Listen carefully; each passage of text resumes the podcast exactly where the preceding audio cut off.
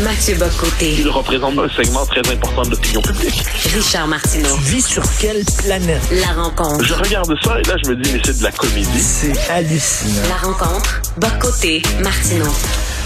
Alors, on peut lire aujourd'hui dans le Journal de Montréal, le Journal de Québec, une lettre ouverte co-signée par Jean-François Roberge, notre ministre de l'Éducation, et Monsieur Jean-Michel Blanquer, ministre de l'Éducation nationale en France, contre la culture de l'annulation, la culture du bannissement, contre les autodafés, contre les interdictions de conférences et pour la liberté d'expression.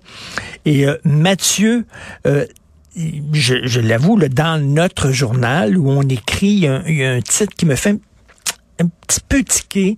Euh, J'aimerais t'entendre là-dessus. Le titre du texte présentant cette lettre-là, Roberge s'allie à un anti-woke notoire. Est-ce que tu dirais que Jean-Michel Blanquer est un anti-woke notoire? Ou tu trouves ça trop radical, peut-être, comme appellation? J'utiliserai pas cette formule-là, mais la question euh, ne, ne me semble pas ici formulée. C'est-à-dire, Jean-Michel Blanquer a clairement marqué euh, le fait que l'idéologie woke, le wokisme est un danger euh, à la fois pour euh, les valeurs dont se réclame la France, pour l'identité française, pour l'école.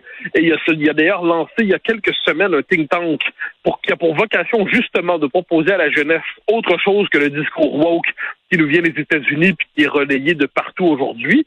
Donc, dans les faits, moi, c'est pas une alliance entre woke notoire, anti-woke notoire ou pas notoire. Mm. C'est une alliance de fond entre la France et le Québec sur euh, devant une tendance qui traverse le monde occidental, qui nous vient des États-Unis, qui est institutionnalisée au Canada.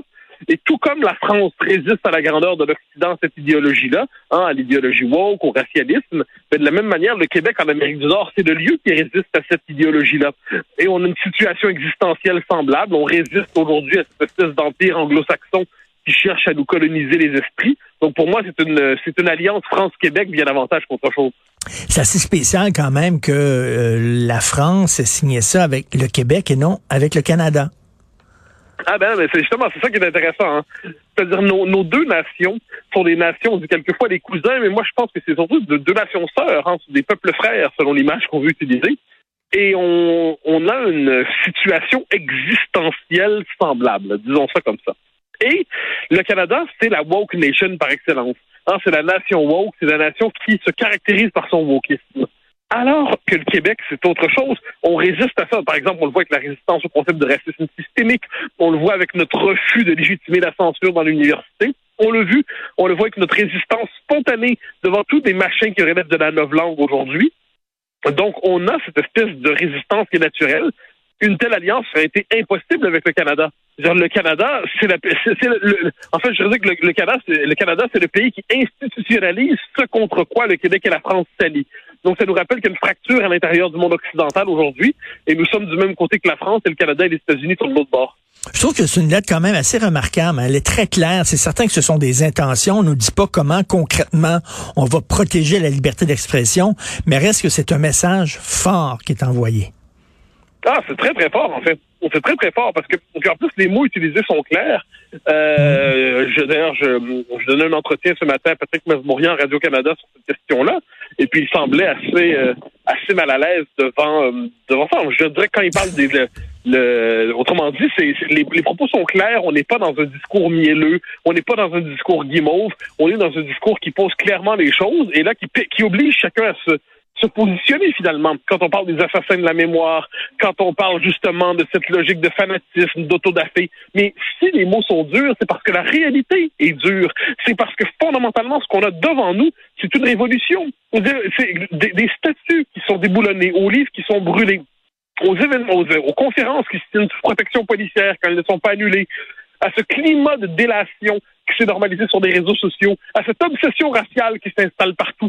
C'est un vrai conflit idéologique. Eh bien, dans cette bataille-là, il est bien que les choses soient clairement posées. Et c'est la première fois, je dirais, souvent, euh, tu sais, les gens de notre famille d'esprit, on résiste, on mange des claques, on essaie de résister en évitant la suivante. Là, c'est une contre-offensive. Là, on contre-attaque. C'est la première fois depuis longtemps que je vois une telle contre-attaque. Ça nous rappelle justement que le politique doit lui aussi porter cette logique de contre-attaque. Mais pourquoi Patrick Masbourian de Radio-Canada était mal à l'aise face à ce texte? Je, je- je ne sais pas, je ne sais pas. Faudrait lui demander. J'étais là. Il m'a dit, par exemple, que la culture euh, de l'annulation avait aussi du bien. euh, qu'elle avait voyons. Bon. Je, je, le critique pas, il dit ce qu'il veut, mais j'ai constaté ce matin qu'il y avait un désaccord au moment de faire l'entrevue.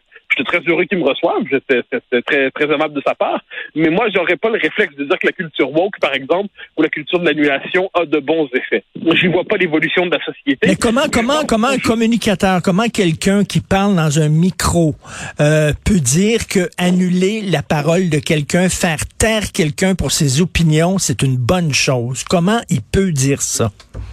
Alors, je, je, je réponds au-delà de Masbourian, qui est, euh, comme j'ai, qui faisait son travail d'animateur, donc il me contredisait. Ça, Oui. Il n'y a pas de souci. Mais globe, ceux qui sont les partisans de cette logique-là, c'est autre chose. Ceux qui sont partisans de cette logique-là, c'est qu'ils disent votre discours n'est pas un discours, c'est un acte de violence symbolique contre telle ou telle minorité.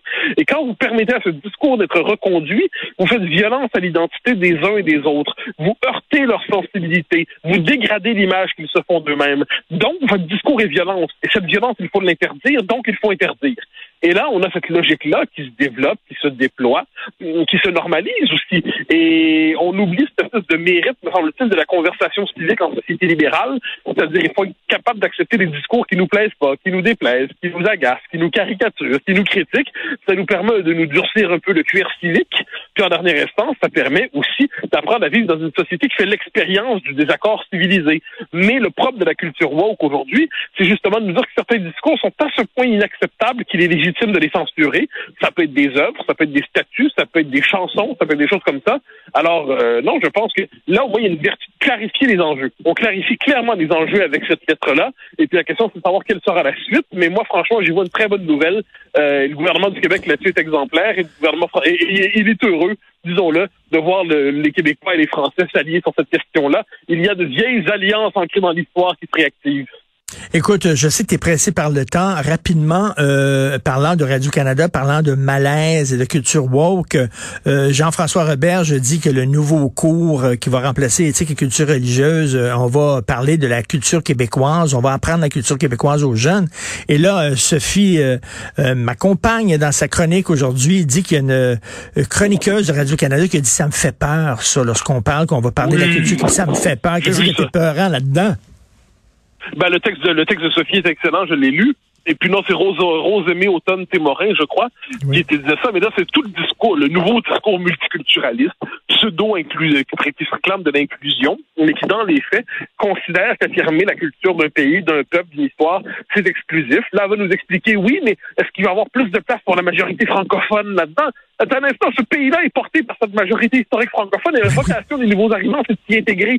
Il est normal que la culture de la nation, euh, la culture historique de la nation soit la norme. Ensuite, elle évolue, elle se transforme, mais il est normal qu'elle soit la norme. Et là, on voit donc toute cette espèce de malaise, puis on associe ça au repli identitaire, à la xénophobie encore. Moi, je pense que devant ces gens qui nous disent ça, il y en a quelques-uns, on doit s'en ficher. On doit s'en Oui. ficher clairement parce que c'est un discours qui dans- il est très présent médiatiquement parce qu'il est justement porté par euh, par les institutions la- de la radio-télévision fédérale, mais dans et par euh, sa succursale papier, euh, en fait papier même plus papier, euh, la- qui est qui est la presse. Mais dans la population, je pense qu'il y a une adhésion profonde à cette idée que la culture québécoise doit être transmise pour trois grands axes finalement.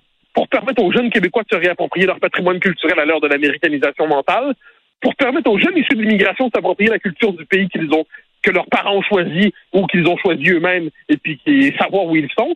Et puis, pour résister justement à cette espèce d'inquisition woke qui est en train de censurer la possibilité même de la liberté de parole, la liberté de, de conceptualiser, de réfléchir. Donc, je pense que c'est une très bonne chose. Ensuite, on va voir comment le cours va se définir. Mais moi, transmettre la culture québécoise au Québec, je classe ça parmi les scandales. Et écoute, en terminant, chaque vendredi, je te demande qui tu reçois ton émission à CNews, parce qu'on peut la regarder ici, bien sûr, sur YouTube, entre autres. Alors, qui tu reçois comme invité? Je reçois Claude Habib, philosophe, une Ah professeure oui. de littérature aussi, Oui. qui a écrit un très beau livre sur la question trans. Et là, donc, elle va, euh, puis elle, elle- elle cherche à comprendre qu'est-ce qui se, qu'est-ce que veut, que veut dire l'émergence de la question trans dans nos sociétés. Et je la reçois pour en parler demain. Ben, je l'ai entendu à l'émission de... et Oui. je précise que lundi, à- au grand euh, lundi, je participe, je me joins Euh, non, dimanche, pardon, dimanche, on reçoit Alain Finkielkraut au grand rendez-vous 1. Ah. Et lundi, je me joins à l'équipe d'Europe 1 pour interviewer Jean-Michel Blanquer, qui est le signataire de la lettre dont on vient de parler. Oh, ça va être bon, ça va être très bon. J'espère que Claude Habib va être meilleur avec toi qu'elle était à l'émission Réplique avec Alain Finkielkraut.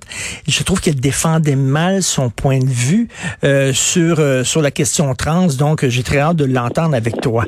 Euh, merci beaucoup, merci. Au grand plaisir. Mathieu Bye bye. Bocoté, salut. Alors, je, je reviens. Je veux revenir sur ce texte-là là, de, de, de, de ma compagne Sophie, mais parce que moi je l'ai pas, je l'ai pas entendu là, euh, euh, Rose, euh, euh, Rose aimée, euh, euh, de- Rose aimée Automne Témorin, pardon, oui, euh, je l'ai pas entendu réagir à l'annonce de, du ministre Roberge, mais qui dit bon, on va parler, il va y avoir euh, un, un cours sur la citoyenneté et on va parler de notre culture, on veut faire aimer la culture euh, québécoise aux jeunes. Euh, donc, euh, on va transmettre à nos jeunes plus de connaissances sur notre histoire, sur notre culture. Et elle, bon, Rosémée Automne-Témorin, chroniqueuse de Radio-Canada, elle a dit, ce discours patriotique et nationaliste, ça fait peur. Qu'est-ce qui était peurant de parler de nous? Pourquoi tout le monde a le droit de dire nous, sauf nous? Pourquoi tous les groupes, toutes les communautés ethno-culturelles, linguistiques, sexuelles ont le droit de dire nous, nous, sauf nous? Il a, y a pas de, de et la culture québécoise. C'est pas rien que Michel Tremblay, puis c'est pas c'est aussi Dany Laferrière, c'est aussi Boucard Diouf, c'est aussi il y a plein d'écrivains, il y a plein de cinéastes qui viennent d'ailleurs, qui se sont intégrés à la culture québécoise, qui sont 100% québécois, qui se disent fièrement québécois et c'est certain qu'on va en parler aussi de ces livres-là, de cette culture-là. Je ne vois pas à chaque fois qu'on veut parler de nous, c'est du repli sur soi, c'est de l'intolérance, que des, anglo que des anglophones crinqués qui pensent ça, que des Canadiens crinqués qui pensent ça. C'est correct. Mais qu'il y a des Québécois, il des Québécois qui supposément font partie de l'élite, qui ont absorbé ce discours-là, qui l'ont digéré et qui le répètent, ça me jette en bas de ma chaise. Comment quelqu'un qui est chroniqueur culturel peut avoir peur lorsque le ministre de l'Éducation dit on va parler de notre culture aux jeunes? Faut-tu être colonisé? Faut-tu avoir digéré, absorbé et euh, euh, fait sien le discours des gens qui nous critiquent tout le temps pour dire de telles âneries? Vraiment, il n'y a pas de honte à parler de nous, de notre culture, de notre passé, de notre histoire, de nos valeurs, de qui nous sommes, de qui nous, nous où- d'où nous venons et où on veut aller. Il n'y a aucun problème avec ça.